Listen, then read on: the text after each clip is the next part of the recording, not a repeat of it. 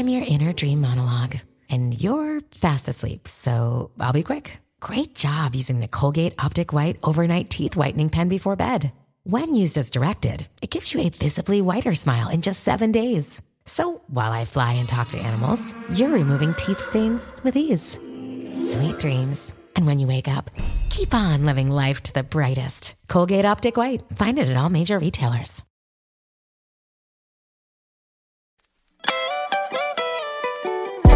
Peor Caso es producido gracias al aporte de todos quienes nos apoyan en Patreon y esta semana les damos las gracias y un saludo especial a nuestro archivista de tomos prohibidos, Isaac Mendoza.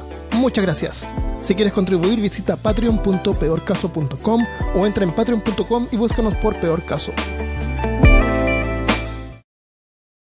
Bienvenido y bienvenida al episodio número 39 de Peor Caso. En este episodio, esquizofrenia. Hablándote desde los lugares más paranoicos de Austin, Texas, soy Armando Loyola, tu anfitrión del único podcast que entretiene, educa y perturba al mismo tiempo. Junto a mí esta semana, desde Curitiba, Brasil, está Christopher Kovacevic. Hola, mi An- Andrés. No, no les voy a decir eso. Ah, ah, chicos, Andrés dice que hola. Ah, Hola Andrés. Imagínate. Y desde Austin, Texas, Malca Negret. Me lo dijeron. Las poses. Esquizofrenia es un desorden mental en el que el afectado muestra un comportamiento social anormal y dificultad para entender la realidad o lo que entendemos por realidad. Antes de continuar, les quiero decir que este episodio lo hacemos con mucho respeto a quienes padecen de cualquier forma de esquizofrenia o tienen parientes que lo sufren. Yo personalmente tengo a mi suegra, que la quiero mucho y gracias a medicamentos y atención médica vive una vida eh, normal.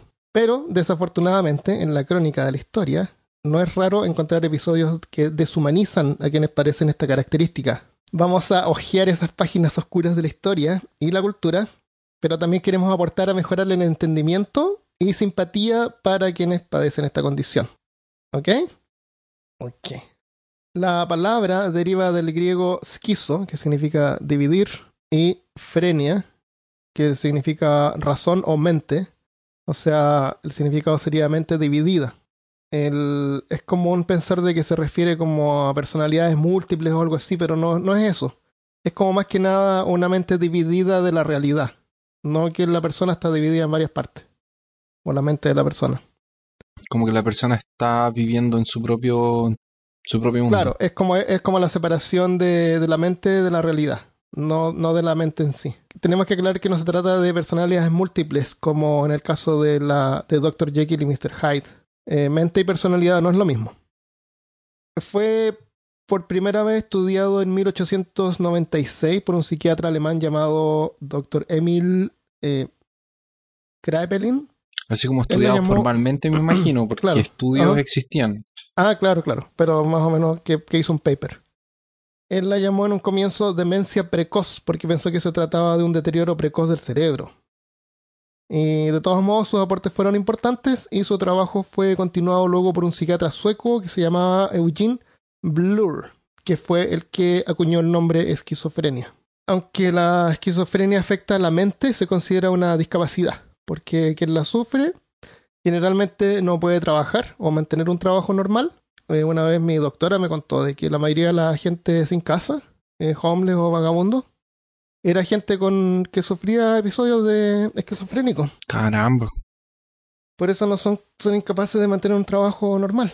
Y, y el problema es que a, a veces, sin tratarse adecuadamente, son la cantidad de ajustes que un empleador tendría que hacer para acomodar un, una persona que sufre esquizofrenia son, son como irrealísticos. Son como le conviene mejor no contratar a la persona. Entonces es difícil, es difícil para ellos encontrar un trabajo. Aunque hay algunos trabajos que se pueden hacer, que lo vamos a hablar de más tarde. Debe ser súper complicado, loco. Ujú, Bueno, ellos se pueden dedicar a grabar podcasts solos. O sea, Claro. pueden interpretar sus varias voces al mismo tiempo, así como...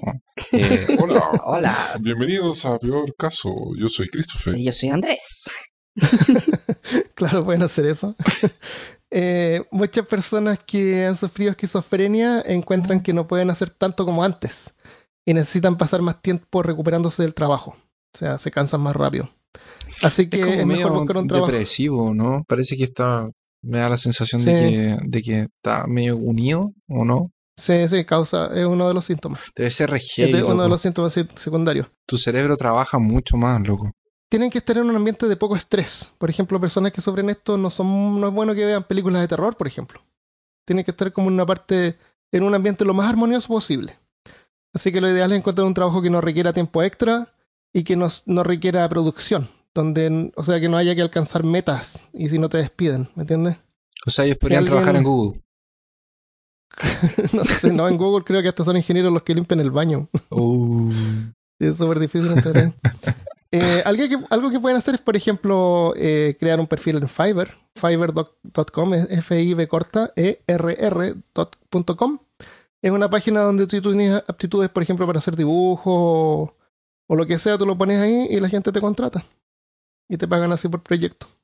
o si eres bueno escuchando, escuchando Si otras eres voces. bueno escuchar, claro. Visita la página y vas a ver qué tipo de cosas hay ahí. Eh, veamos algunos mitos, porque hay varios mitos que tienen que ver con, eh, con esta característica. Las personas que tienen esquizofrenia suelen ser violentas. Esto es falso. La verdad es que solo un pequeño porcentaje tenderá a violencia. Y lo que dificulta la verdad es la medicación los puede ayudar a controlar esto. Y, eh, y si están medicados, ellos que no, son, no, no deberían ponerse agresivos, la verdad. Yo- esto yo lo leí en, varios, en varias partes. No, no, varios así como mitos de que ellos eran violentos. No, son inestables, pero si están medicados deberían poder tener, entre comillas, una vida normal. Claro, ellos son, eh, tienen comportamiento así como impredecible, así que generalmente ellos, ellos son víctimas de, de ataques eh, violentos o asaltos porque ah, están asustados o confundidos. Y eh, generalmente cuando, por ejemplo, una persona sin casa, un vagabundo, eh, tiene esquizofrenia que no es tratado adecuadamente, generalmente son, eh, eh, no sé llamarlo delitos menores, así como que orinan o hacen sus necesidades en un lugar público o roban comida porque no tienen cosas así. Y cuando no son tratados y a veces están bajo influencia del alcohol o drogas, eso incrementa el chance de que puedan ser violentos. Y, y tiene que ver también porque si ellos se sienten amenazados, bueno, todo el mundo que se sienta amenazado reacciona de una forma violenta ante cualquier estímulo. La esquizofrenia es un castigo de Dios y una Ah, maldición que y sí. obra del no. demonio. ¡Del demonio! Esta creencia es una cosa que de verdad pasa en hasta el día de hoy en algunas iglesias más remotas de, de ciudades civilizadas.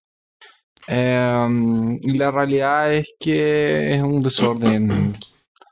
eh, es un desorden, como el que el- ah, ah, como el que estamos explicando ahora. No, no tiene nada que ver con. no tiene nada que ver con, con nada. Posesiones demoníacas y ese tipo de cosas lo podemos analizar otro día, pero Sí. no tiene nada que ver con esquizofrenia. Pobre esquizofrénico que lo estaban Ah, de exorcizando. todas maneras. Sí. Llamaban a los exorcistas. Está poseído. Estaba poseído. Ah, esto de aquí interesante. Eh, la, esquiz- la esquizofrenia es lo mismo que la doble personalidad. Esto no Ah, es sí. verdad. La doble personalidad es otro tipo de problema, muy poco frecuente actualmente. Porque de hecho también se puede la bipolaridad, la- bueno, en realidad no tampoco es ser bipolar. ahí no- Sí, correcto. No tiene nada que es. La esquizofrenia tiene características bien definidas que la diferencian de otro tipo de trastornos. Correcto. Correcto, Porque, porque no es un desorden de la personalidad. No. Como es la personalidad múltiple. Exactamente. Eh, todo el mundo experimenta tristeza, ansiedad, ira, pero lo- la esquizofrenia es tan fuerte eh, que nuestros sentimientos y nuestra comprensión sobre esto eh, no se confunde en medio de, de- de- es como que no, eh, no son compatibles. Ser esquizofrénico y tener una personalidad múltiple. Em, ¿Qué pasaría si una de tus personalidades es esquizofrénica? Damn. No tú. No tú, es una de tus personalidades. Tú tendrías que llevar tu personalidad al doctor o a un doctor eh, imaginario. ¿Cómo, ¿Cómo lo hace? No sé, una buena pregunta. Ahí se complica, se complica. ¿Qué otro mito tengo? Eh, las personas con esquizofrenia deberían permanecer internadas. Eh, se observa en la práctica que muchos de estos pacientes funcionan de manera bastante adaptativa fuera de los hospitales, una vez que su estabilización ha sido lograda. Además, Siempre y cuando cuántas se su uno se ha medicamento. Ah, Exactamente. Y aquí viene ¿Qué una parece? interesante de los medicamentos, que es los medicamentos les hacen parecer zombies. Ya. Cuando pensamos en medicación antipsicótica para la esquizofrenia, Mm, pensamos automáticamente en objetivos como aletargado, ah, perdón, en adjetivos, como aletargado, apático, desinteresado y vago. Muchos creen que esta medicación produce este tipo de síntomas. Sin embargo, lo más común es que estos síntomas ya existan debido a la esquizofrenia. En todo caso, puede pasar debido a sobremedicación también. Pero no es porque ellos son, son así. Por- por Quizás lo- cuántas, quizás cuántos, aunque es rara esta, esta condición, pero quizás cuánta gente que conocemos tiene esquizofrenia. Y no, no se, no se manifiesta todo el tiempo como lo, como lo muestran en las películas. Ah, ah, sí. Todos los que sufren esquizofrenia tienen graves síntomas psicóticos. Eh, obviamente no todo momento, no todo el mundo que sufre este, esta condición eh, tiene el mismo nivel de severidad, pero Mm. la mayoría de la gente está de acuerdo en que las personas no están simplemente deprimidas o felices. Hay gradientes de depresión que pasa por un, por, así como, así como la depresión pasa por, por, por eh, oscilaciones en la esquizofrenia también. Eh, las alucinaciones, por ejemplo, pueden aparecer de forma extraordinariamente o puede ser puede ser una cuestión como muy exagerada o puede ser algo muy leve. Entonces, así como alguien depresivo que pasa como por niveles de depresión, también hay niveles de, de esquizofrenia. Eh, ah, las personas con esquizofrenia tienen los mismos síntomas, así como que todas las personas con esquizofrenia pasan por las mismas cosas. No es así, porque hay distintos tipos de esquizofrenia y me imagino que lo vamos a hablar de... Sí, yo tengo una lista. Si quieren. ¿Tienes una lista? Marca creo también. Sí, Entonces ahí lo vamos a poder ver. y no solo diferentes final- tipos, pero dentro del mismo tipo, las mismas personas pueden tener experiencias tener- completamente diferentes. sí. Y finalmente las personas con esquizofrenia nunca vuelven a recuperar el funcionamiento normal. A diferencia de la demencia, que empeora con el tiempo y nunca mejora, la esquizofrenia parece ser un problema que puede ser reversible con un tratamiento adecuado, según algunos doctores. No sé cuáles son esos doctores, pero según algunos doctores, debe ser, debe ser gente importante. Pregunto qué dirán los otros. Que dirán lo- tal vez el doctor Jekyll y Mr. Hyde. Claro. No hay una línea que una vez que se cruza significa que no hay esperanza para una persona con esquizofrenia. Ah, yo tengo uno que dice que ah, es un mito que las personas creen que las personas con esquizofrenia son estúpidas o tienen algún tipo de retraso mental, ah, pero en realidad no hay relación entre esquizofrenia y la disminución de la inteligencia. Es una persona como cualquier otra cuando viene a su intelecto. Eso, eso pasa porque antiguamente los ponían en asilos junto a pacientes con discapacidades. Oh, ok, ok. Ah, Tiene sentido. Y yo tengo uno más. Eh, Adelante. Este es un mito entre esquizofrénicos. Cuando se sienten mejor, pueden dejar de tomar medicina. Eso está muy lejos de la verdad, porque cuando se sienten mejor es porque la medicina está funcionando. Que no deben dejar de tomarla. Y menos dejarla de un golpe. El, como cualquier medicina, eh, esta empieza como a causar acostumbramiento, entonces de repente hay que ir subiendo las dosis. Y, y la, mi suegra una vez tuvo un episodio malísimo porque ya como que no le estaba haciendo mucho efecto a la medicina. Ella tenía un, tipo de, de esquizofrenia. eh, no, no, no, no tiene visiones, ¿cómo se llama? Eh, esquizofrenia eh, paranoi- paranoide se llama. Eh, cuando desconfían y creen que la gente lo, lo está engañando o abusando de ellos. Entonces el doctor de le quitó toda la medicina que estaba tomando así de golpe y la puso en otra. Así de un día para otro. Mm. Y oye, casi se murió. Caramba. Después, Pobrecita. afortunadamente, encontraron una medicina que funcionó y ya está estable de nuevo. Así que hay que tener cuidado con los doctores, son humanos y cometen errores. Claro. Sí, yo también Hay leí que el nivel de relapso en los pacientes que dejan de tomarse la medicina es muy cercano al 100%. Ujú. Sí, es, es bien complicado esta parte. Y, y, y, y no los culpo. O sea, si te estás sintiendo bien. Y la- porque cualquier medicina te causa un efecto secundario. Te andas decaído, con dolor de cabeza, cualquier cosa la puedes atribuir a la medicina. Ya. Y pensar de que si la dejas de tomar, total te sientes bien, te va, vas a estar bien. Eh, veamos las causas. Las causas. Eh, no se sabe qué causa la esquizofrenia. Ya, veamos los tipos de esquizofrenia. Esas fueron las causas. Gracias. ¡Oh! no, ¿Qué puede causar esquizofrenia? Hay Claro. muchas causas que pueden, hay muchas Sí. cosas que pueden causar Sí. esquizofrenia. No sabemos. pero no lo sabemos putos. todavía, así que lo veremos en un episodio Espera, más adelante. Está- no, est- estamos diciendo esquizofrenia o esquizofrenia. no, esquizofrenia. Ah, esquizofrenia. Esquizofrenia. Se sabe que es hereditario hasta cierto punto, pero en realidad no es la transmisión de un solo gen, sino que el poliformismo de varios genes. O sea, Mm. tener padres o antepasados de que hayan sufrido esquizofrenia no significa que los hijos también van a, la van a eh, padecer. Solo que están en riesgo, tienen más riesgo de experimentar los síntomas. También hay algunos factores externos. Por ejemplo, vamos a ver varios. Y creo que esto lo revisamos todos, así que vamos a ir aportando. Eh, bajo nivel de oxígeno en el feto hasta a un mes después de nacer. Deficiencia en hierro. Pero Mal. es como de que, que le peguen con el, con el hierro. Según que le Que falta no, no, que no le peguen suficiente. Que no le peguen suficiente con hierro. Ah, hay que pegarle Porque más. Claro, Christopher, por favor, usa la lógica. No, perdón, yo pensé que tenía que ver con ciencia. Es mejor usar hierro que un cinturón. Eh, Exactamente. Cuero. O con ¿Qué hebilla cuero? de hierro. Eso. La hebilla de hierro. Entendí. Ok. Es que ahora como todo es plástico, Nacer en un ambiente urbano en vez de rural duplica los riesgos. ¿Por qué Wow. si la naturaleza es tan bacán? ¿O es porque están los Por eso- espíritus? por Pues eso. por eso, No, porque te alejas, en un- entonces ahora se duplica tu riesgo de que te dé. na- no, nacer en un ambiente urbano duplica los riesgos en vez de nacer en un ambiente rural. Ah, ¿Viste? Excelente. Eh, Lo que pasa es que en el campo están las hadas y los trolls que te protegen. ¡Oh! Está Claro. la magia. Los totoros. Sabiduría. Los totoros. Mm, Excelente. eh, nacer en invierno o principios de primavera sube el riesgo de un 5 a un 15%. Yo nací en invierno en julio, en mitad del invierno. Yo nací en septiembre, al principio de septiembre, que es como principio de la primavera. Principio de la primavera. Tenemos más riesgo del Malca. 5 a 15% En más. febrero. Andrés. Ah. Andrés dice que él nació en diciembre. También, eh, qué coincidencia.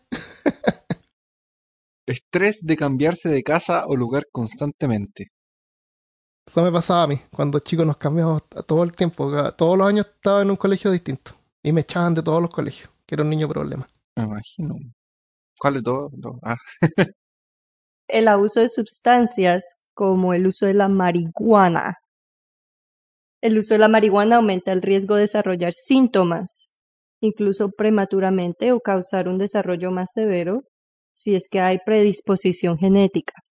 ¿O no? Ajá, exactamente. Eso no significa que fumar marihuana te va a causar esquizofrenia. Es solo si tienes predisposición. Significa que si tú tienes la predisposición, podría o no eh, causar que aparezca más prematuramente o, o más fuerte. Y el uso de marihuana entre los 3 y los 15 años por ahí. Contra la pre- preadolescencia, adolescencia. jeje. Ah, este acá estamos mal, eh, Christopher. Ser hombre.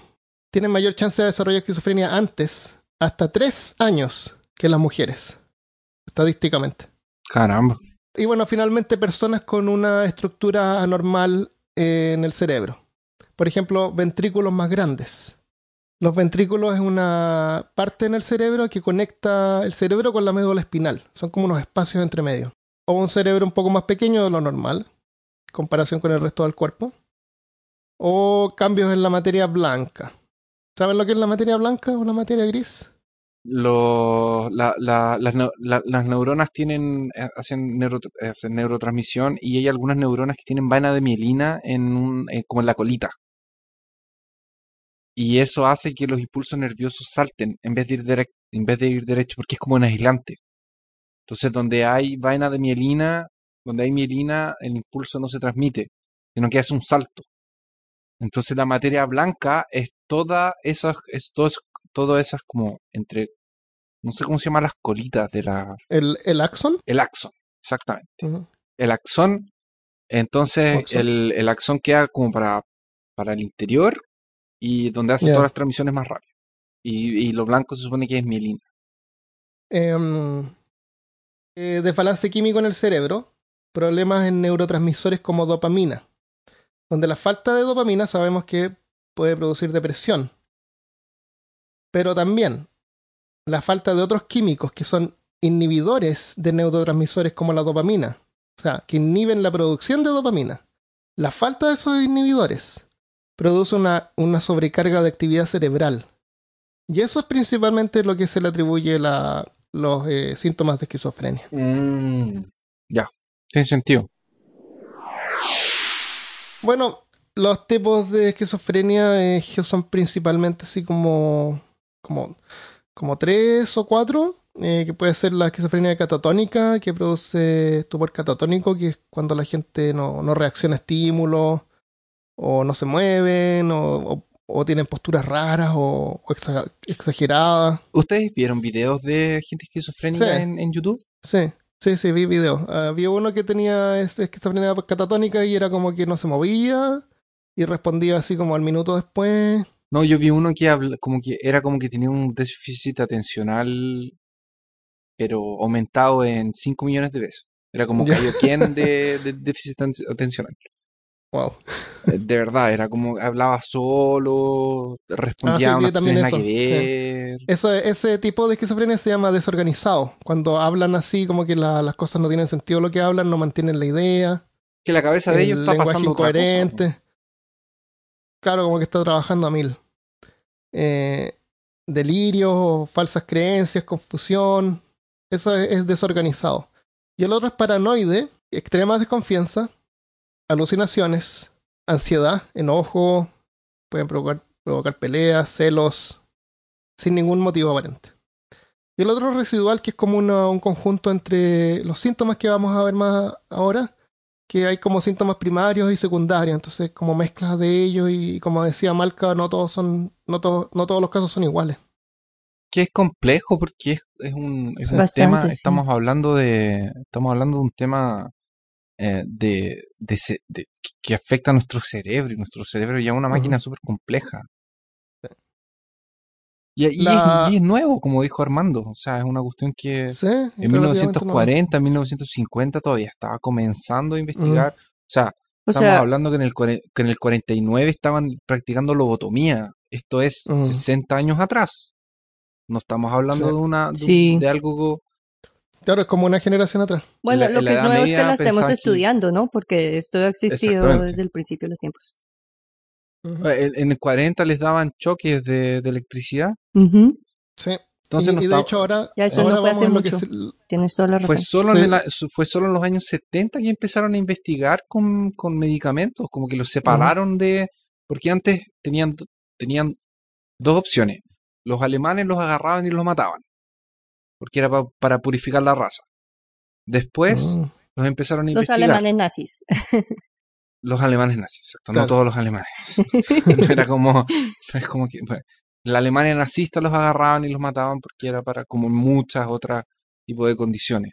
Ujú. Las personas que tenían eh, condiciones diferentes les hacían esto. Entonces algo que viene, que es nuevo, o sea, en la década de los de 70, que es hace 40, casi 50 años atrás, eh, la revolución de los hippies y toda esa cuestión, que empezaron a desarrollar los, los medicamentos para esta gente, ¿cachai? Y ahora, y ahora van en medicamentos de segunda generación. Veamos los síntomas primero. Eh, generalmente se manifiesta por primera vez entre los 15 a 30 años y afecta a menos del 1% de la población. Revisen algunos países de Latinoamérica como Chile, es como 0.5% de la población. Es súper raro.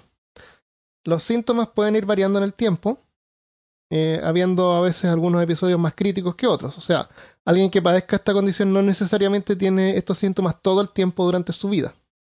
Para que sea considerado un síntoma de esquizofrenia, un síntoma debe durar por lo menos un mes completo. Veamos los síntomas ahí síntomas primarios y secundarios. Para que una persona sea diagnosticada con esquizofrenia, que tiene que tener un síntoma primario durante un mes o dos secundarios por un mes. Los primarios están el uno que se llama eco de pensamientos, que es una percepción de que tus pensamientos se están escuchando en voz alta. ¿Ya? Todo, son, todo esto son alucinaciones. Después, inserción de pensamiento, que es que alguien o algo más está insertando pensamientos en tu cabeza. Eso es inserción.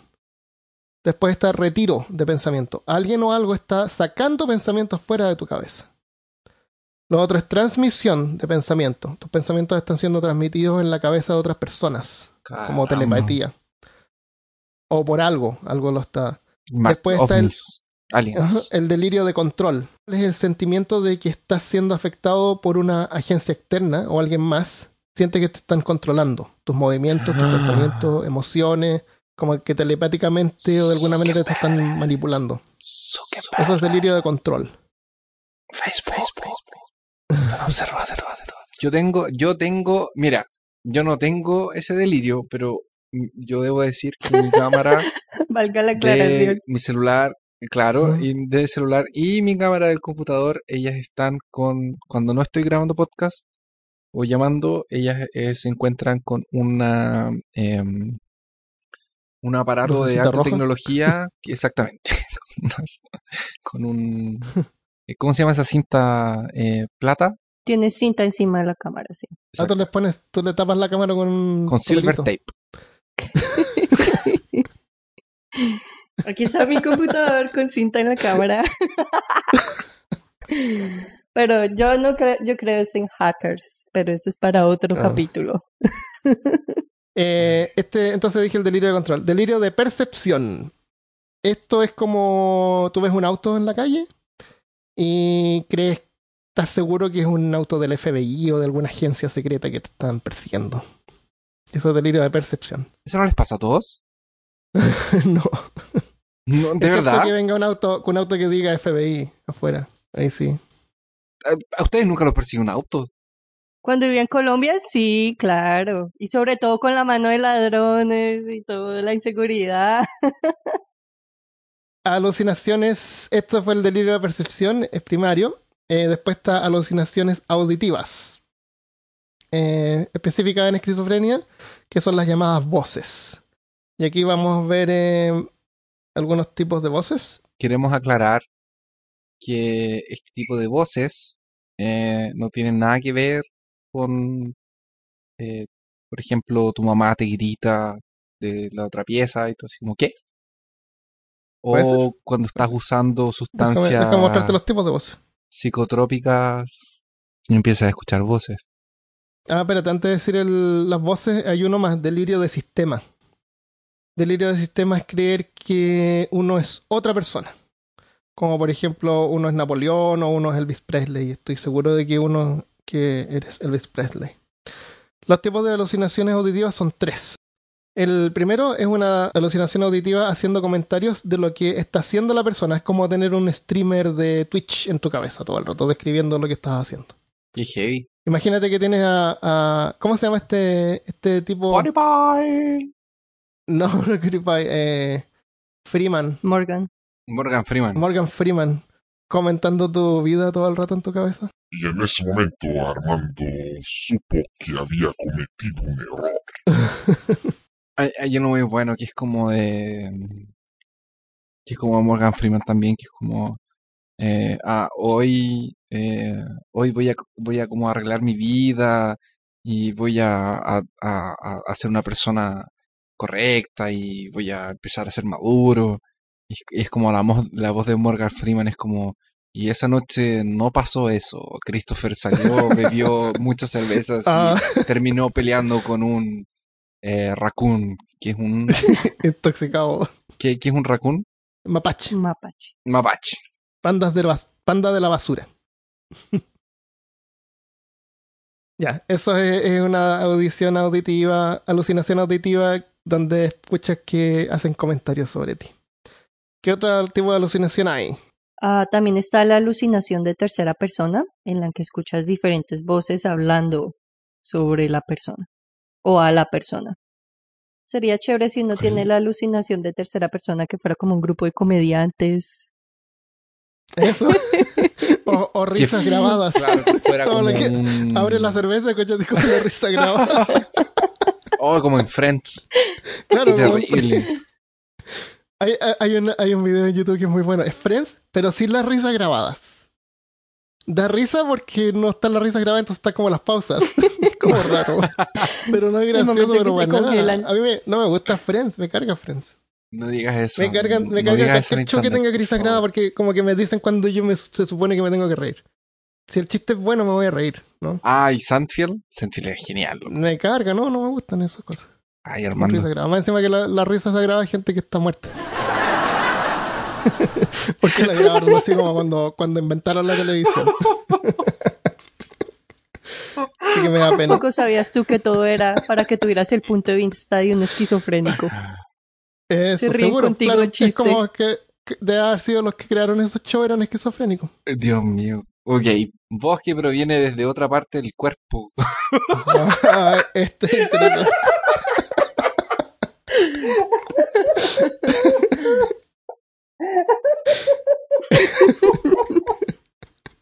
Ya, pero léelo como que sabías. Todos sabemos lo que Christopher se está imaginando en este momento. Oye, acuérdense que estamos viendo este episodio con, con respeto.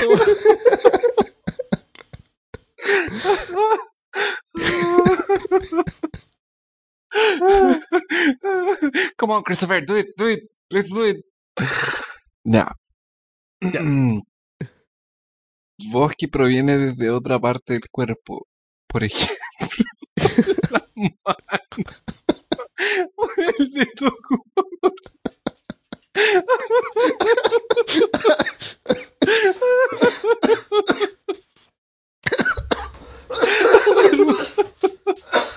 Armando Sojo.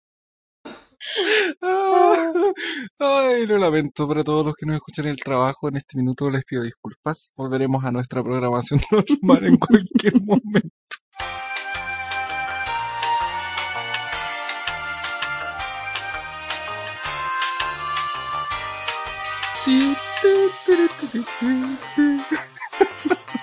Bueno, ¿En serio se está ahogando? Grabador, aquí, por favor.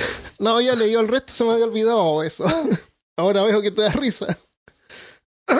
que el dedo gordo del pie te está hablando. ya. Qué miedo, dude. La primera vez que eso le pase a uno, you know, qué terror. Ah, puede ser el dedo gordo del pie, pero puede ser también un órgano. Puede ser así como que tu hígado te está hablando. Deja de tomar, por Por favor. favor. ya basta, ya basta. Esos son los, los primarios. Ya. Estos son cuatro. Los síntomas secundarios eh, son eh, alucinaciones persistentes de cualquier tipo. Alucinaciones olfativas o visual, eh, acompañada de delirio. Desorden de pensamiento, incoherencia al hablar o decir cosas irrele- irrelevantes. Puede ser acompañado de confusión para el afectado. Eh, esto me suena un podcast. ¿Mm? Esto me suena a un podcast. acompañado de confusión para el afectado, o sea, para el oyente. Incoherencia al hablar, decir cosas irrelevantes. Oye, parece un podcast. Sí. es una descripción de un poco. es un- es- un síntoma secundario de, un- de esquizofrenia. Tal cual. También está el comportamiento catatónico, que es la alteración de funciones psicomotoras, y este es síntoma de muchos otros desórdenes. ¿Qué es comportamiento catatónico? Es cuando no reaccionas, por ejemplo, falta de capacidad de, de representar tus emociones con tu cara. Por ejemplo, estás contento, pero tienes cara de no contento. Ah, ya. Como que no demuestras emociones o no te mueves bien. Altera tu parte física, tiene que ver con todo claro, lo que es o te psicomotriz. raro, claro. O como te digo, ese tipo que vi que está todo el rato jugando con el pelo, así en forma Ah, catatónica. Es como, como, como tú dices, a nivel mil, así, de lo que uno hace. Eh, bueno, hay síntomas negativos también, eh, apatía, abandono social, así desinterés por, eh, por, los, por los amigos, familiares, cosas así. Esos son síntomas secundarios. Entonces, para recapitular, eh, para que alguien sea diagnosticado con esquizofrenia, tiene que sufrir al menos uno primario por un mes completo o dos secundarios por un mes completo. Pronóstico. Una persona afectada con esquizofrenia es capaz de vivir en forma independiente con un poco de ayuda. Es favorable que no.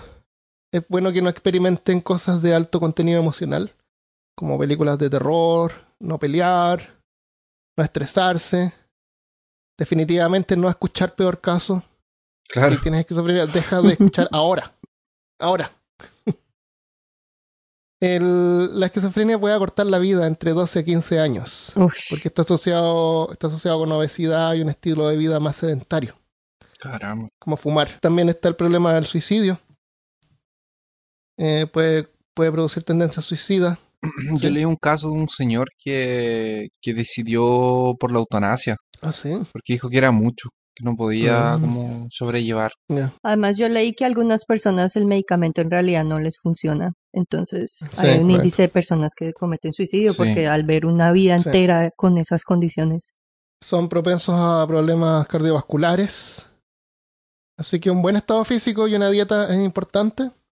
Y cada 3 a 6 meses se tienen que monito- monitorear por marcadores metabólicos como, como lípidos, glucosa, exámenes de sangre, así para, para ir viendo que estén en buen estado. ¿Se puede curar? No, pero hay tratamientos efectivos generalmente.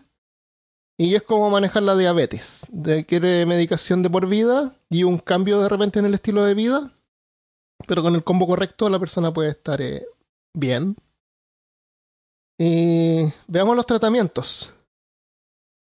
Que En el comenzar pasado. los tratamientos en el pasado. Los tratamientos en el pasado. A edad media, las personas con un trastorno mental se las trataba como poseídas por espíritus diabólicos. Especialmente por parte de la Iglesia Católica, que consideraba los síntomas como algo relacionado a brujería. Por lo tanto, el tratamiento pasaba por tortura o la hoguera. Qué y horrible. así podías liberar a la persona del demonio. Ah. Eh, uno de los primeros tratamientos eficaces para algunos pacientes con esquizofrenia fue la electroconvulsoterapia, Oh, popularmente conocido. eh, no es que tiene el nombre así como popular. Sí. eh, electrochoque. Ah, sí, sí. ¿Cuál- espérate, ¿cuál era el, el nombre real? Electroconvulsoterapia. Ok. Eso fue Es utilizado en la década de los 40. Ahora en los 50 empezaron a usar algunos antipsicóticos de primera generación. Eran eficaces para algunos síntomas y eh, pero no les ayudaban a, a- a- parar de aislarlos socialmente porque ellos estaban aislados. En el siglo XIX, que es lo que estábamos hablando, los manicomios se eh, expanden, se proliferan y se transforman en especie de cárceles, como lo que vivía nuestro querido amigo de, de la historia. No, y no, y no especie de cárcel. Hay un caso bien famoso, creo que en, en Nueva York había un manicomio, y que hicieron un manicomio, un, no, un, una- un edificio donde atendían a pacientes con problemas mentales. Pero eh, primero pusieron más pacientes de los que podían manejar. Para variar. Y además pusieron criminales que no cabían en la prisión. Oh, qué mal. Los mezclaron con pacientes. La- baila. Entonces, ese manicomio es el manicomio que tú ves en las películas de terror. El típico así donde abusan de la gente, donde los, los, Ah. los afectados están así como puestos en un, un charco de, de excrementos porque no los atienden, ese tipo de cosas. Hay uno que. Hay, un- hay una película bien famosa que de hecho está basado en, en hechos reales, que era de un escritor que escribía novelas eróticas, que lo, encalce- que lo metieron a un manicomio y que muestra así como, como él escribe sobre cómo era la vida allá adentro. Es bien, bien bueno. Voy a buscar el nombre y lo pondremos en algún lugar. ¿Es una película? Sí, es una película que está basada en un libro, que está basada Ah, en ya. hechos reales, que hay escritos de este autor y todo el cuento. Es de la época Ah, victoriana. Em, entonces, por ejemplo, había el, estaba el, el hospital de Charenton en París, eh, donde hay registro de tratamientos, entre comillas, a los cuales a las personas se las mantenía atadas. Se las sumergía eh, de cabeza en una bañera, se les aplicaban chorros de agua fría o se las golpeaba. según ellos, para apartar las ideas fijas e ilusiones que pudieran albergar. Qué buena solución. Me gustó eso. Ahora en adelante, Qué colegios, colegios. este Imagínate que ahora, que ahora sugieran a que tienen ambientes libres de estrés. Claro. Y en el pasado exactamente lo contrario en extremo, en extremo. ¡No te estreses! Tiraban en la cara. Tranquilo. ¡Quédate tranquilo! Qué horrible. Le falta hierro. A este Claro, le falta hierro. A este le falta hierro, ¿viste? Le faltaban hierro. En el año 1949 le fue concedido al doctor Egas Moniz, el primer presidente de la Sociedad de Española de Neurocirugía, el Premio Nobel de Medicina, por nada más y nada menos que su descubrimiento del valor terapéutico de la lobotomía en la psicosis. Oh, qué Este lindo. señor fue el inventor de la lobotomía. ¿Y qué es la lobotomía? Ustedes se preguntarán. Tiene que ver con cuidar de lobos, por ejemplo. Tener un lobito, claro. ¿sí? Te da un lobito Toma- como si fuera un cuando perrito. un- cuando agarras un lobo en tus brazos es una lobotomía. Claro. Eh, ¿Será acaso aprender la coreografía de... eh, ¿Cómo se llamaba el grupo, Armando? Locobox. ¿Qué- Locomía. Locomía. ¿Es acaso bailar locomía? Cuando- eh, matar a los miembros de, de ese grupo. Matar a los... No, pero aprenderse los bailes de locomía. ¿Acaso Ah, es el ya. tratamiento? ¿Acaso eso consistía en la lobotomía? lobotomía, No. claro.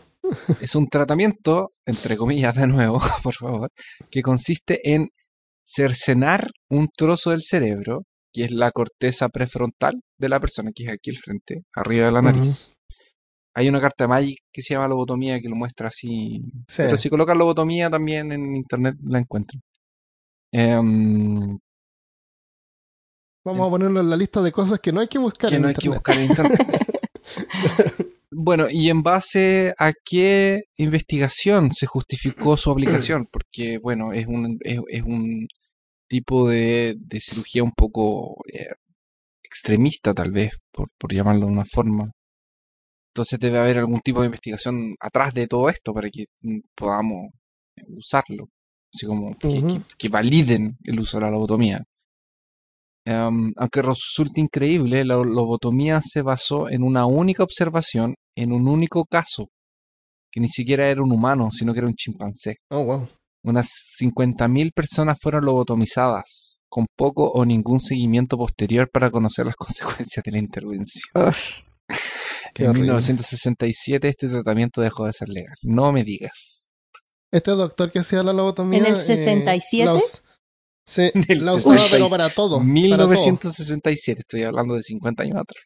Ush, no, y de La todos modos, eso esposa fue sufría- 15 años después de que salió la droga antipsicótica. Sí. de todos Ah, modos, wow. seguían Pues, las sí, lobotomías. Wow. exactamente. Pero espérate, en la lobotomía este doctor la usaba para todos los males.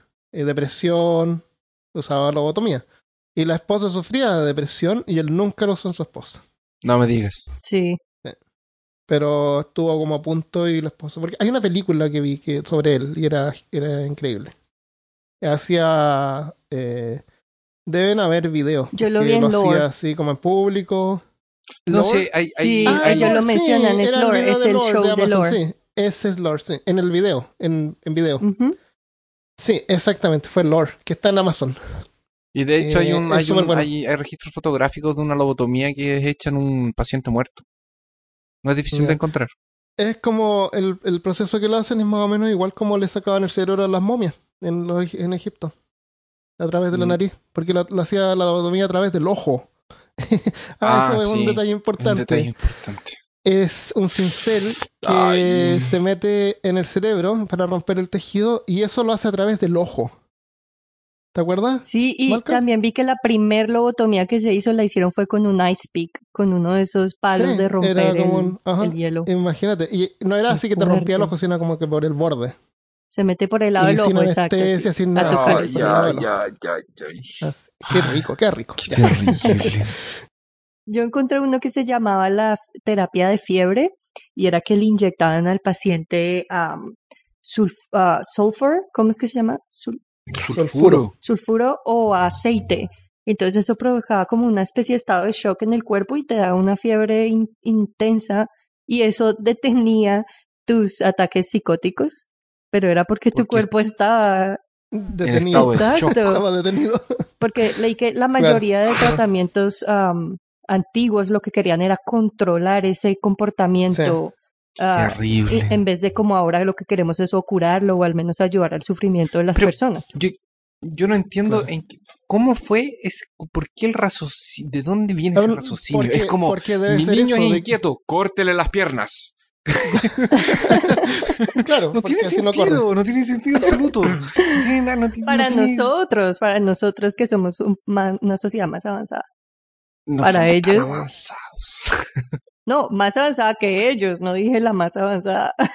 Todavía nos falta Sí. mucho. Caramba. También había una que se llamaba la leucotomía prefrontal y ahí, si no estoy mal, eso vino antes de la lobotomía y lo que querían era remover la parte del cerebro que procesaba las emociones. Ah, Y pues imagínate una, una cirugía rudimentaria, en ese tiempo no existía lo que Claro. tenemos ahora, era terrible. Por eso la lobotomía mucho mejor, no hay que sacar... eh, Exacto. El man que hizo la lobotomía pensaba que él era, mejor dicho, el Salvador. Hab- Hablando de, de como una, es una buena transición entre los métodos antiguos y los nuevos, les quiero hablar de Nice da Silveira. Eh, nació en 1905 y murió en 1999 y fue una psiquiatra brasileña que era estudiante de Carl Jung, que era un psicólogo prominente de la época. Y ella se graduó como la única mujer en medio de 158 estudiantes y fue una de las primeras mujeres de graduarse en medicina en Brasil. oh, dedicó toda su vida a la psiquiatría y se oponía firmemente a las formas de tratamiento agresivas de la época, como lo que acabamos de hablar.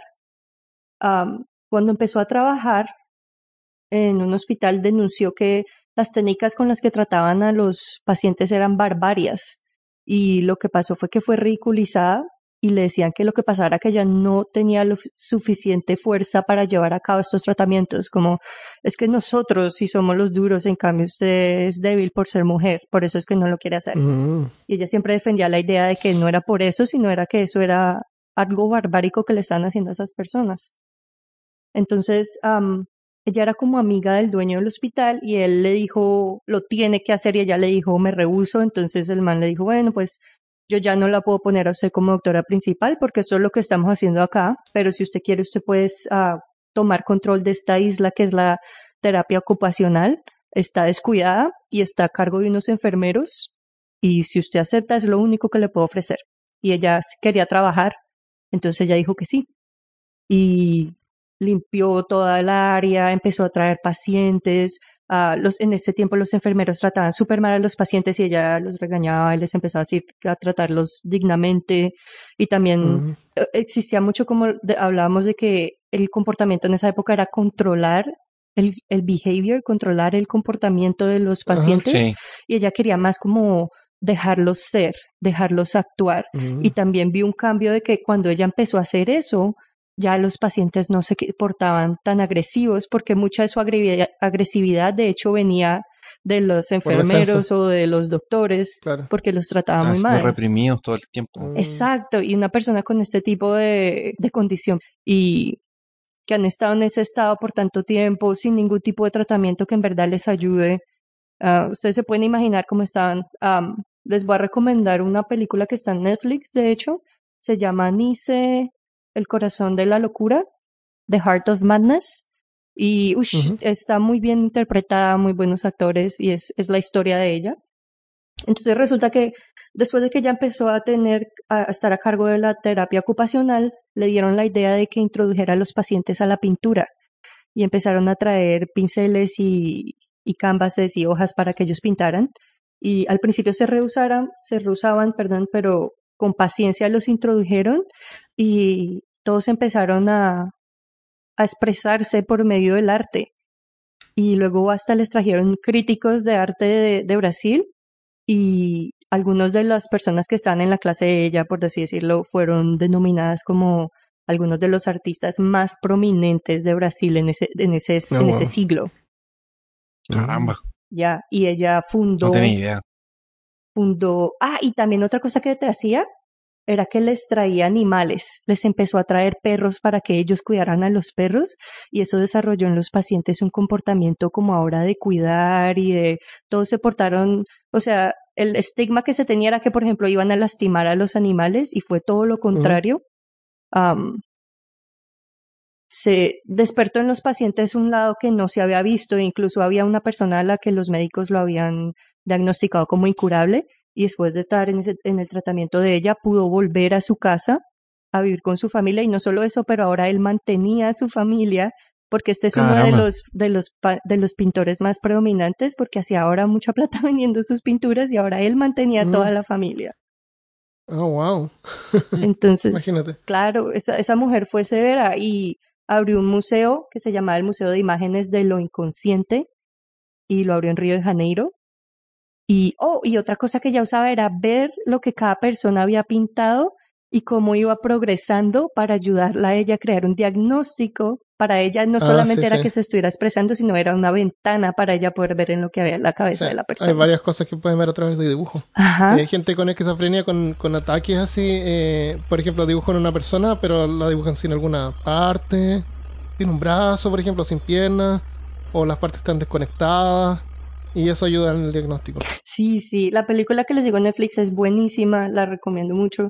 Y ella también fundó la Casa das Palmeiras, que era una clínica para pacientes que hayan sido maltratados en instituciones, instituciones psiquiátricas y allí podían expresarse libremente y, y manejar lo del arte también. Y Usaban pulseritas y cosas así.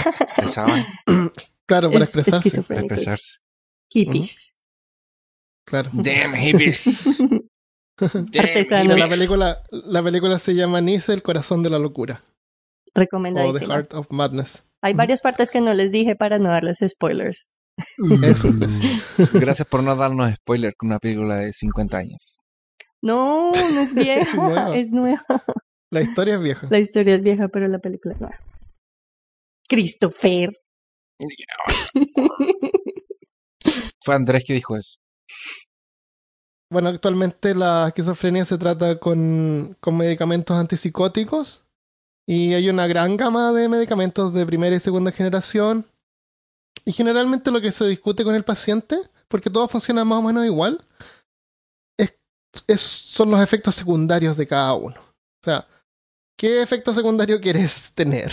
Básicamente, claro, eso te pregunto. Claro, y los efectos secundarios van así como somnolencia, mareo, nerviosismo, aumento de peso, boca seca, estreñimiento, náusea, vómito, visión borrosa, cosas así. Eh, bajo de presión arte- arterial. Entonces, eh, los van probando, los van cambiando y es como más o menos igual que los medicamentos de depresión que te hacen sentirte con sueño o mareado. Entonces, la, cada medicina se prueba por al menos 8 semanas para verificar los efectos y la efectividad.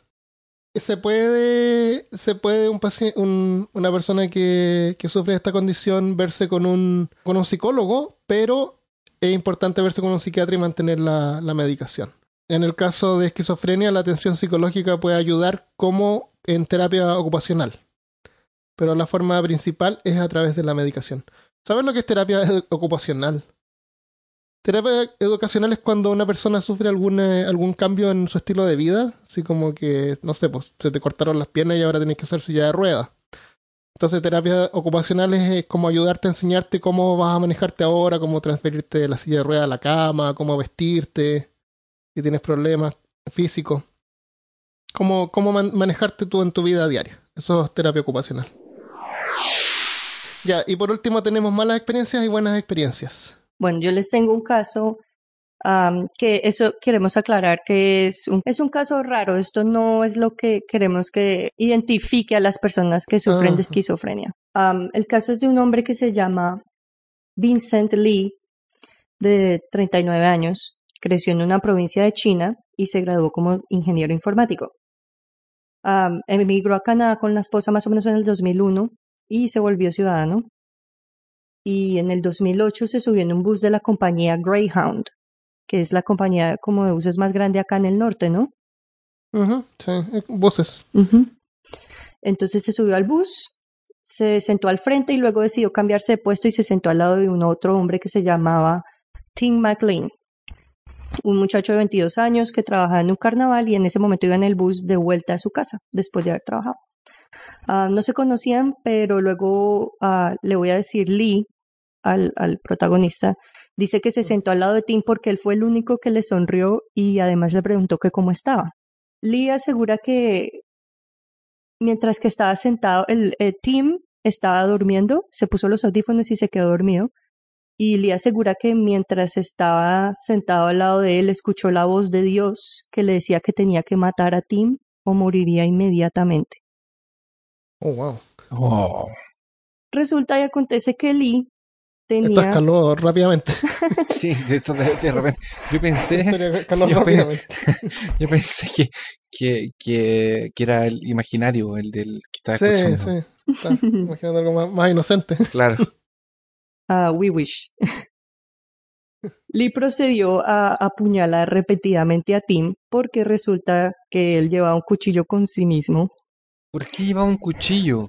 Ya les voy a explicar, pero exacto. A lo mejor era porque carnicero. lleva un cuchillo. Am, dice que, dicen los testigos que el muchacho luchó por su vida y la- toda la gente del bus obviamente entró en pánico. No, Um, ¿por qué? Qué Pararon extraño. el bus y se bajaron. Y Lee procedió a usar el cuchillo para decapitar a Tim y mutilarlo Oh, wow. con un O sea, cuchillo. no era cualquier cuchillo, era un machete. No era un machete, era un cuchillo. O sea, imagínense el- la cantidad de trabajo que este hombre hizo para poder decapitarlo. Y luego, lo que siguió am, en su episodio es que él siguió a um, comerse el pasajero. ¿Qué? Empezó Y- a y comerse, esto- empezó a no canibalizar al llegaba. pasajero. Todavía no. Debe haber estado así como una hora solo en el bus. Además de que ya les voy a explicar otra cosa que pasó. Am, el caso es que él, él empezó a comerse al pasajero y además agarró la cabeza decapitada y se la mostraba. Todos los pasajeros estaban esperando porque, o sea, esto es un viaje en bus de una ciudad a la otra, so ellos están en la mitad de la nada. So, los pasajeros no se pueden ir, ellos están todavía ahí. Am, un camionero paró y otro bus paró también porque el, el, el driver, el, el conductor de este bus estaba en estado de shock. So, lo que hizo fue que deshabilitó el motor del bus y se bajó y estaba como in- inmóvil.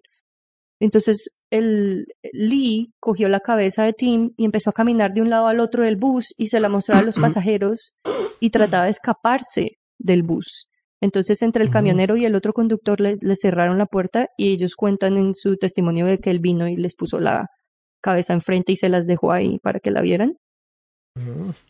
Y la policía llegó a la escena y estuvieron cuatro horas ahí porque lo que pasa es que en la ley canadiense a menos de que el sujeto esté armado o que ellos sepan de que está a punto de dañar otra vida no le pueden disparar entonces Estoy estuvieron estoy, estoy viendo a Felipe Choque haciendo un arte de una persona con una cabeza tratando de entrar a un bus. No sé por qué.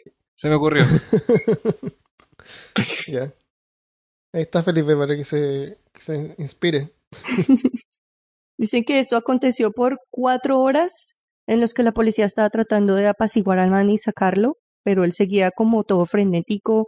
Ah, algunos de los testigos dijeron que él trató de, de- de arrancar el bus y salir manejando, pero pues el bus no le Ah. sirvió, que trató hartas cosas y que en sí estaba demasiado violento y le seguía mostrando la cabeza y caminaba de un lado al otro del bus.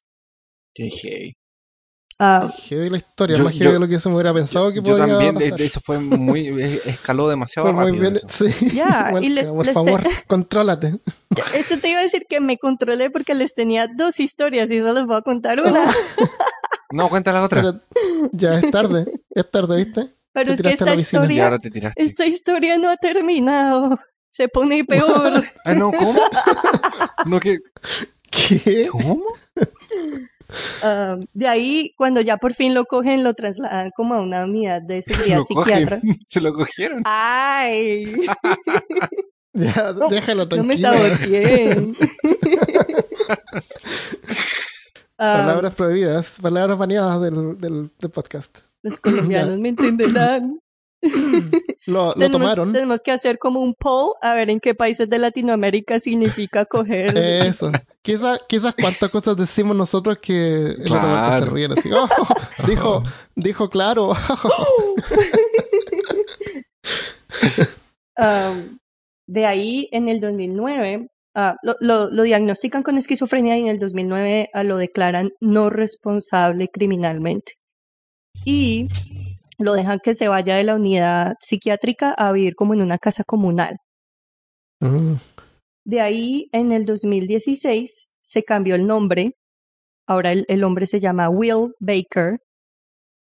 Y puso una petición para que lo dejaran irse de esa casa grupal a vivir solo. Y esa petición Ya. en el 2016 fue aprobada y se podía ir a vivir en un ¿quién- apartamento. ¿quién, quién aprobó eso? Yo quiero saber. Pero después ¿quién de varios, de años. Canadá. ¿Quién aprobó eso? Yo quiero saber quién fue el genio que dijo no. Se puede ir a vivir solo. Sí, no, definitivamente, no hay ningún problema. Él simplemente le cortó la cabeza a alguien porque una voz se lo dijo. Y el man, o sea, vivía solo, pero todavía tenía que ir a que lo monitorearan para asegurarse que se tomaba su medicina. ¿En serio? Pero no, es que aquí viene lo más insólito. en febrero del año pasado, el abogado pidió que le dieran su libertad completa y que él ya no tuviera que ir a que le hicieran el examen para asegurarse que se tomaba la droga. Y adivinen qué pasó. Mató al abogado. Le, le mató al Que- farmacéutico. al, al- al abogado que lo ayudó. Fue concedido por la Junta de Revisión del Código Penal de Canadá aprobación absoluta. Ah, Así que en este momento libre. el hombre está libre y no le tiene que demostrar a nadie que se toma su medicamento y se cambió el nombre y nadie sabe dónde está. Ah, no estar en, en cualquier parte del mundo, en tu ciudad o en la tuya o en la tuya o en la mía. Uh, puede estar. ¿Cómo se llamaba? Su Bueno, puede tener cualquier nombre. El primer cambio de nombre fue Will Baker. Luego am, les voy a dar un par de cosas que aclaran un poco más la situación según Baker, ¿no? Ah, qué bueno. Ya cambiamos de Lee a Baker. Qué bueno. Yo pensé que. Quiero que nuestros oyentes sepan que el pobre Christopher tuvo que prender un cigarrillo. Se puso nervioso. Am, al man lo entrevistaron después de lo que pasó y resulta que él era un cristiano y que él oía la voz de Dios que le decía que él tenía que escribir toda su historia porque su historia era la tercera parte de la Biblia, porque Lee o Baker era el seg- la segunda venida de Jesús. Él era. Oh, Y él estaba Wow. aquí para salvar a los humanos de los aliens. Entonces que cuando él mató a Tim es porque él pensaba que Tim era un alien. Y lo que estaba haciendo era Ah. salvando a las personas que estaban en el bus. Me ganó. ¿y qué, y qué tal si era, qué tal si era un alien? Pero lo Y cual no explica por qué se lo comió. Porque eso es lo que tú haces cuando te matas a un alien. Tú te lo comes. Postdata. Eh, Felipe, que la cabeza sea la cabeza de un reptiliano. Gracias. Eso. claro, mostra- demostrando de que era un reptiliano. Oh. Qué genial. O sea, qué terrible. Es terrible. No le sonrías a nadie, ¿ves? Por eso es que no podemos tener cosas bonitas. Y todo esto pasa porque la Corte Criminal de Canadá perdón, tiene una, una ley que dice que una vez que estableces que alguien es criminalmente no responsable, am, si no hay una prueba absoluta, según ellos, de que esa persona va a ser un, un peligro para la sociedad, lo tienen que dejar ir inmediatamente. Para ellos ¿Y, lo que hizo y el otro caso que tienes es peor o, o igual? O- Es bien parecido, de hecho, y ese pasó en la Florida. eh, y lo hizo un muchacho de Mm. 19 años que de hecho es, era un, o es, es, está vivo, es un youtuber, o era antes de que esto pasara. Y pueden ver videos de él, era un jugador de fútbol en su colegio y todo. Y el muchacho... Fútbol es fútbol americano, ¿verdad? Sí. No es soccer. No, no. Y cuando le revisaron su celular, después de todo lo que pasó, él tenía búsquedas como de cómo saber si me estoy volviendo loco, qué pasa si estoy escuchando cosas en mi cabeza. Mm. El muchacho empezó como a, empezó a actuar muy extraño, según los testigos que eran el papá y la mamá, y tuvo, estaba como estresado en un momento y salió caminando y había una gente en su garaje con la puerta abierta viendo televisión, eran una pareja de retirados, y el man se les metió ahí y les hizo lo mismo prácticamente. Y en, ese, en esa época estaban aquí pasando muchos esos casos de bad salts.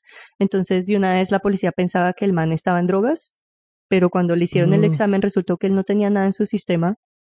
Ah, lo que pasa era que era esquizofrénico, pero hizo, hizo lo mismo. Pobre. Los mató y se está comiendo al man.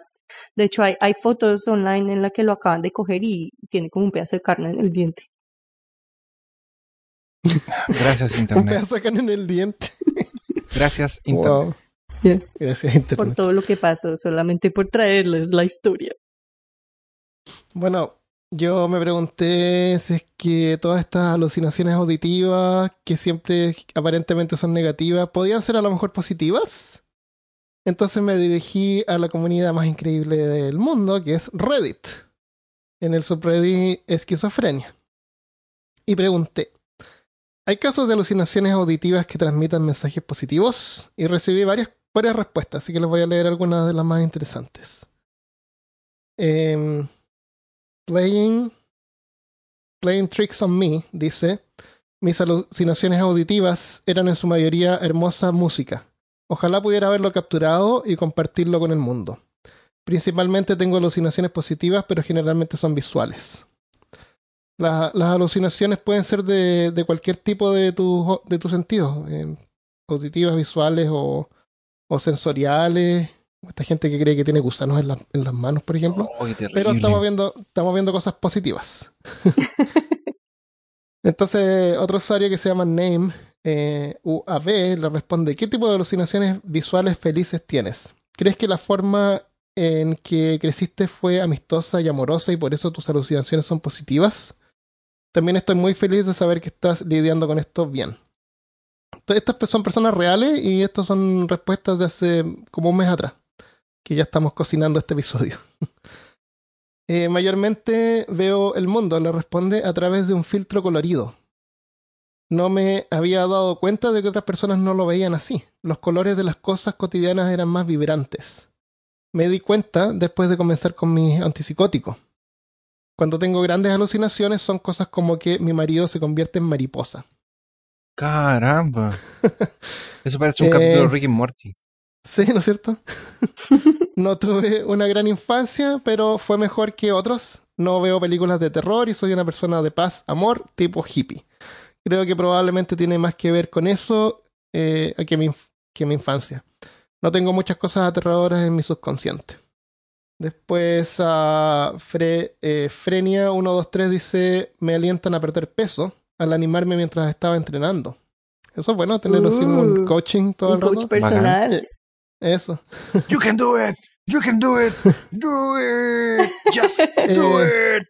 Noten, Este- claro, como el, el- ¿cómo se llama? Como el chila. Eh, chia, chia, es, Don't eh, let ¿se your fijan? dreams be dreams. es ¿te imaginas? tenerlo de voz todo el rato. tenerlo en la voz así como Don't let your dreams be dreams. Just Do it, do just it. do it. Do Kill it. No, pero cosas positivas. Eh, ¿Se fijan que estos mensajes están todos como en el pasado? Porque estos son episodios que ellos recuerdan, porque ahora son personas estables con sus medicamentos. O sea, no están Mm. sufriendo estos episodios sí. todo el rato. Hmm. Y acá, y acá hay uno que está bien interesante. Se llama Om Sadasiva. Dice, escucho la voz divina de Jesús y la diosa Anet. Experiencias realmente positivas y felices. Entonces yo me pregunté quién es la diosa Anet. Y busqué en internet. Yo encontré un foro en... eh, este es un foro en em, esquizofrenia.com. Ellos tienen un foro también. Y este mismo usuario, con el mismo nombre, excepto que tiene un guion abajo, dice: Diosa Anet es la madre de los dioses y los humanos. Ella es la madre de todo. Mi imaginación la ve como una bola de luz. Hoy ella me habló después de mucho tiempo. Ella dijo: No existe nada, todo está en tu mente. Ella me dijo que ayudara a los seres con todo mi poder. Entonces tengo una misión para salvar seres. Salvo seres por medio de la meditación. Mantengo este mundo por medio de la meditación. Por el poder del pensamiento ayudo a los seres a iluminarse. Y solo por existir ayudo a los aspirantes a alcanzar su meta. Así que aparentemente todos le debemos las gracias a este usuario de internet. que podemos esa diosa tiene cara de Shub-Niggura. Claro, tiene unos tentaculitos, varios ojitos por ahí. ¿Qué quieres que te diga? En este caso, ella también tenía una misión de ayudar al resto. Una misión así como importante, así como el tipo que decía Malca que estaba matando a un alien. Pero en este caso, eh, afortunadamente, ella lo hace eh, con Ah, a través de meditación. meditación, sí. Claro, entonces afortunadamente no es, no es dañino y ella ayuda a los seres, es como una cosa positiva, ¿entiendes? Sí. Pero también siente así como que tiene esa misión. Eh, si la gente fue crecida religiosa, generalmente pueden escuchar voces de Jesús o de, o de deidades de sus religiones. O a lo mejor crear su propia diosa, como la diosa Anet. Vamos a, a nombrarla la diosa de los esquizofrénicos. Y de todo lo demás también. Es la que mantiene el mundo. Es como la fuerza. Eh, bueno, acá tengo otro comentario de Superfoetus. Dice generalmente positivo, lo que cambió de ser negativo al principio cuando pasé por la terapia. Probablemente solo se relaciona tangencialmente, pero cuando mi perspectiva de la vida se levantó, mis voces se volvieron mucho más agradables. O sea, si te sientes bien, tus voces te apoyan. Si te sientes mal, tus voces te tiran hacia abajo. Es como cuando estás depresivo y escuchas música depresiva. ¿Por qué, ¿Por qué uno hace eso? y cuando se siente feliz, escucha música feliz. Si uno está feliz, debería escuchar música triste como para equilibrarse. Claro. un y si uno está triste, consejo. música feliz. Para un equilibrarse. excelente consejo. Si tú estás escuchando y estás feliz y riendo, le coloca música No. triste ahora. 20 minutos. Pégate Claro, una cachetada Sui ya mismo. Claro. Balancea las mírate cosas. al espejo y, dite, y, di- y mírate al espejo y, Claro. y eres un idiota. Ah, acá tengo a. Uy, estos nombres. Imscardet Throwaway 123. Dice. Ah, I'm scared. Throwaway 123. Mis alucinaciones auditivas suelen ser murmullos o música. Tengo un delirio bastante persistente acerca de un ángel guardián que también se preocupa por mí. Cada vez que dirijo los pensamientos hacia este ángel guardián imaginario, siempre tengo sentimientos positivos de él. No es auditivo, pero sigue siendo positivo. Acá hay otra cosa que, que remarcar, es como estas personas saben que lo que están experimentando no es real. Él lo, lo nombra así como el, el ángel imaginario. Saben que es una alucinación. Y eso es importante también, darse cuenta. Yo creo que eso es un avance. Y finalmente escuché una charla, esto lo dice Mexiac. Escuché una charla en TED que en algunas culturas escuchan, escuchar voces se considera una bendición de los dioses. Las personas de dicha cultura generalmente oyen cosas buenas. Eso son algunas eh, alucinaciones positivas que la gente tiene. No siempre es negativo, puede ser positivo Eh, también. como para tratar de sacarle un poco el, el estigma. Claro, lo puede ver como una maldición o como una bendición. Mis casos son muy aisla- aislados del número de personas Sí. que tienen la condición. Sí, porque al principio decíamos que no todo el mundo tenía ese tipo de reacciones. Que no Ajá. era, entonces, Yo solo quería no asustar a Christopher. Gracias. fue. Ah, bueno, ¿qué podemos decir al Success. respecto? Success, exactamente. Entonces, la esquizofrenia es una condición rara, muy rara, que afecta como al 1% de la población o menos. Y es súper común sentir ansiedad si crees que la estás desarrollando. Así que si crees tener alguno de los síntomas que describimos en este episodio, crees que estás perdiendo la cabeza volviéndote loco, por favor visita un profesional, porque hay ayuda disponible. Y como vimos, es posible controlarla y mantener una buena calidad de vida. Entonces, llegamos hasta acá y esperamos que hayan disfrutado del tema de, de esta semana. Les recordamos a nuestros amigos que todo este podcast es posible gracias a su apoyo en Patreon, patreon.com slash peor caso. Y esta semana le queremos dar las gracias a Alimac Cederap y a Tenai Red Se- Ellos saben perfectamente quiénes son, o ellas saben perfectamente quiénes son. Ah, qué misterioso. Ya, gracias. Y vamos a mandar algunos saludos. Eh, tengo un saludo para Juan Pablo Ramos Monzón, que nos dejó un mensaje en Facebook. Si vas a facebook.com nos encuentran en peor caso. Saludos desde México. Los encontré hace una semana por Spotify y me he escuchado todos sus capítulos. No los escucho mientras trabajo. Solo cuando limpio la casa el fin de semana, que es lo mismo. Al fin. Gracias. Gracias. Pero no, pero igual no Muchas gracias. la casa. Al fin, una persona que es responsable en su trabajo, que produce para el Claro. país. Muchas gracias. Oye, pero, pero espérate, quiero apuntar una cosa. Eh, estudios científicos indican que cuando uno, cuando uno obtiene algo nuevo, algo, algo nuevo, te produce dopamina en el cerebro. Por eso es que uno compra ropa nueva, compra cosas nuevas. Escuchar peor casos y aprender algo nuevo te produce dopamina. Y eso es lo que te hace esquizofrenia. feliz eh, para el resto ya, del y eso te da esquizofrenia.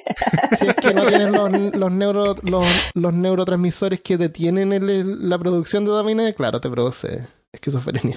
Pero si no, te mantiene así un poquito más feliz que lo normal. Así que bueno, gracias Juan Pablo por tu mensaje. Claro, Juan Pablo no quiere que se le acabe y por eso lo está tasando. No como los otros que lo escuchan todo de una vez. También le queremos dar un saludo a Sabdi Camarillo. Nos escribió en Facebook y dice: Hola, solo quiero decir que he escuchado la mayoría de sus podcasts, pero en desorden, y justo ahora acabo de terminar el del misterio del paso de Diatlov. Y fue de verdad muy bueno. Me encanta ese tipo de temas que no están repletos de misterio. Ah, no, perdón. Me encanta este tipo de temas que son. No, no tenía nada de misterioso. Nada de misterio. Estaba todo claro. Ellos fueron, se congelaron, se acabó el tema. Fue el podcast más Sabemos corto y el más fácil de investigar.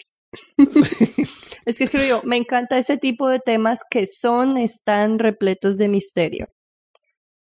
No, no tienen una explicación lógica y por el hecho de ser casos reales se multiplica el enigma. Me gustaría que tocaran más temas como este, que son eventos que sucedieron pero no tienen explicación. Me agrada bastante su podcast y me gusta el toque cómico que siempre tiene. Para mí son los mejores de Spotify. ¿Qué? Mejores que ¿eh? Metallica. Parece que yo creo que ella debe Mejores que Dream más Theater. podcasts. Claro, tienes que escuchar más podcast. So, hola que- Sabdi. Le quiere, le quiere echar a perder la ilusión. Sí, escucha Ay. otros podcasts también porque no somos los mejores, pero gracias. Gracias por considerarnos los mejores. Tratamos, Party tratamos. pooper.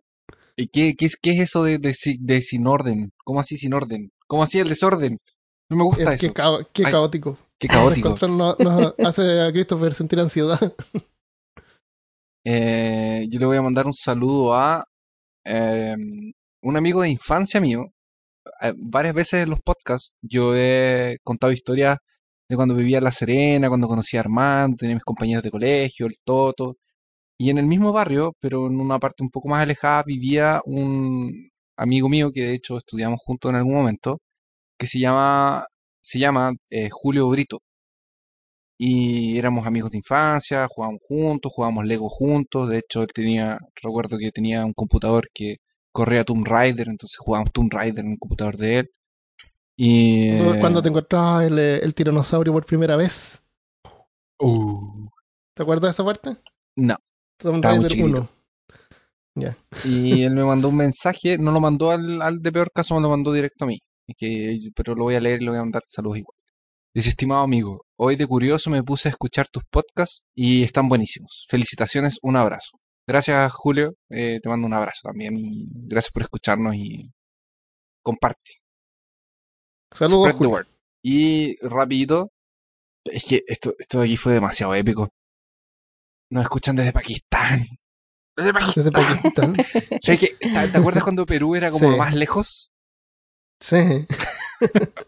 Pero es lo más lejos. Porque quedaba lo más lejos de Curitiba, lo más lejos de Austin, era como Perú. Ah, que verdad, Estaba como al sí. medio del camino. No, porque él dijo que era lo más lejos. sí. Claro, que, Sí. era lo más- claro, que era el lugar más lejos. Ahora le ganaron. Le William, ganaron. William le ganó. Lo sentimos. auditor más lejos. Te ¿Cómo se llama? Lo, lo sentimos. Si hay alguien que ¿Cómo nos se escucha llama en no- China, se llama William, William Skook, Ya, Y, eh, William tiene el, el récord del, del, del lugar más lejos. lugar más lejos. De... Nos mandó un saludo desde Pakistán. Gacho. Saludos empáticos. Ojalá que esté bien. Sí.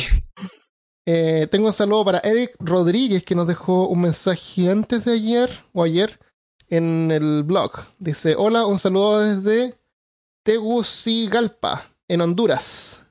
Me gusta mucho su programa. Me gustaría que hablaran de los exorcismos, algún caso de los Warren que no hayan salido en las películas. ¿Cuáles son los casos de los Warren? Vamos De las eso. películas. Sí, salió una serie de películas ahora de, de una familia. Ya, una consulta. ¿De dónde es el apellido de Christopher? Saludos. Es croata. Es de una pequeña isla de Yo Croacia. sabía que era un infiltrado croata. ¿De un pequeño pueblito? ¿Cómo? No, de una pequeña isla. Hay una isla pequeña cerca de Croacia y de allá es mi bisabuelo. Ah, wow. Ya. Entonces nos- tenemos un croata en el... Arrancó de la Segunda Guerra Mundial, como la mayoría de los, de los gitanos. Bueno, gracias por escuchar, espero que les haya gustado, compartan el podcast y nos vemos la próxima semana. Adiós. Chao.